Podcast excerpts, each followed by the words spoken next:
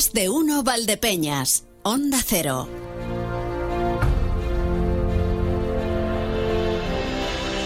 Estuve repasando el, otro día porque sí. No tiene que ver con el motín de Santa Escolástica. Estuve repasando los espacios del Historicón.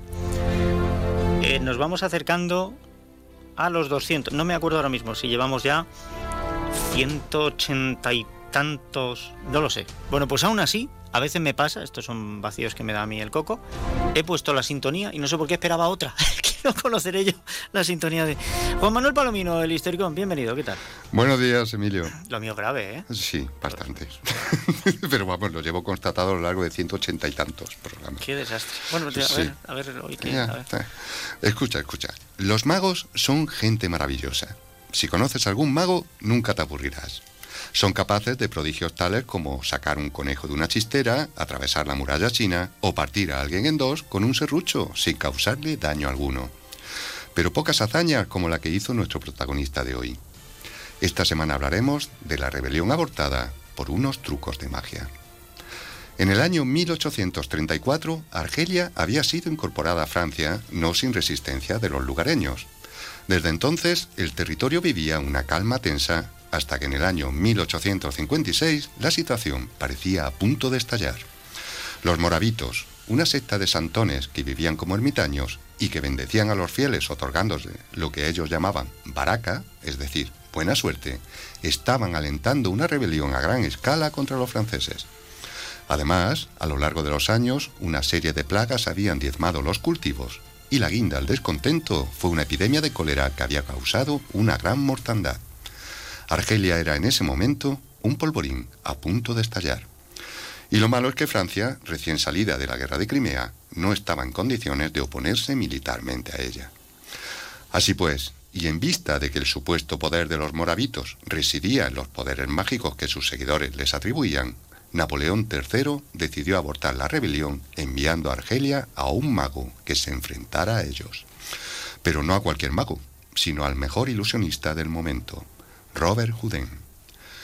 Lo primero que hay que decir de Houdin es que no hay que confundirlo con Harry Houdini, un mago húngaro nacionalizado estadounidense que es posterior y que posiblemente es el más conocido de la historia entre el gran público.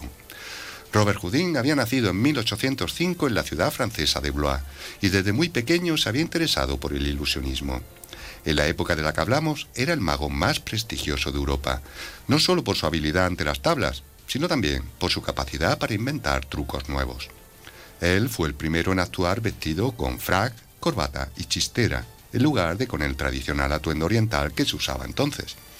Además, fue un pionero en utilizar algo que hoy en día nos parece evidente en un ilusionista, la varita mágica.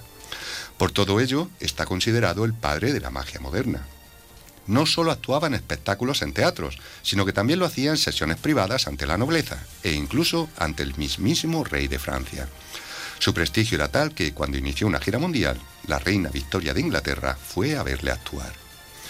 Y así llegamos al año 1856. Se organizó una actuación en el palacio del jeque Boualem, en medio del desierto, a la que se invitó a los más destacados líderes de los moravitos. La expectación era máxima. ¿Conseguiría aquel francés alto y delgado convencer con sus trucos a los líderes de la rebelión de que mejor se quedaran quietos? La actuación comenzó con un juego clásico.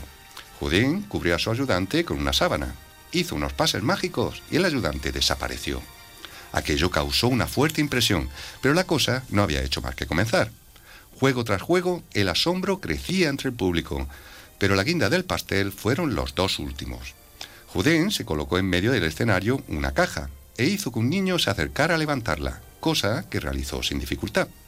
Acto seguido, invitó al más fuerte de los presentes a que lo intentara, pero después de debilitarle con unos pases mágicos.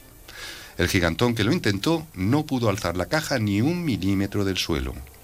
Cuando, con nuevos pases mágicos, le devolvió su fuerza, el hombre pudo levantarla con una sola mano. El juego final, el que hizo que todo el auditorio quedara asombrado, fue retar a uno de los moravitos a que le disparara a la cabeza con una pistola. Cuando lo hizo, Judín no solo estaba vivo e intacto, sino que abrió la boca y mostró atrapada entre sus dientes la bala disparada.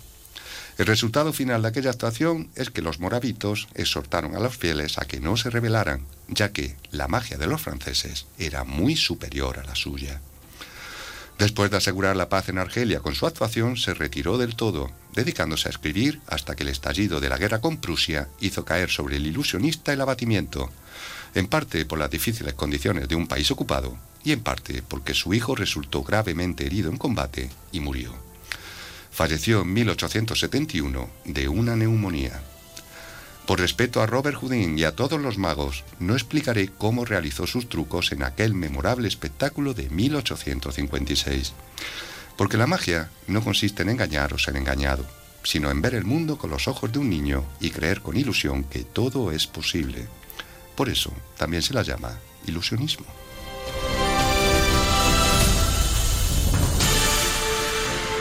Qué bonita la historia. ¿Verdad me, que me ha gustado mucho, me ha gustado mucho.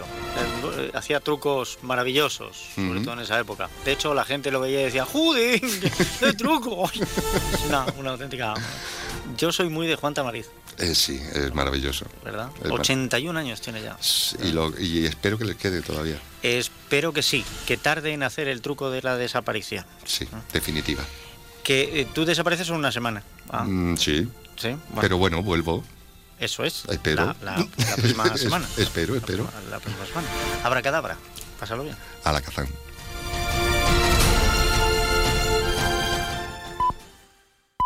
Es la una de la tarde.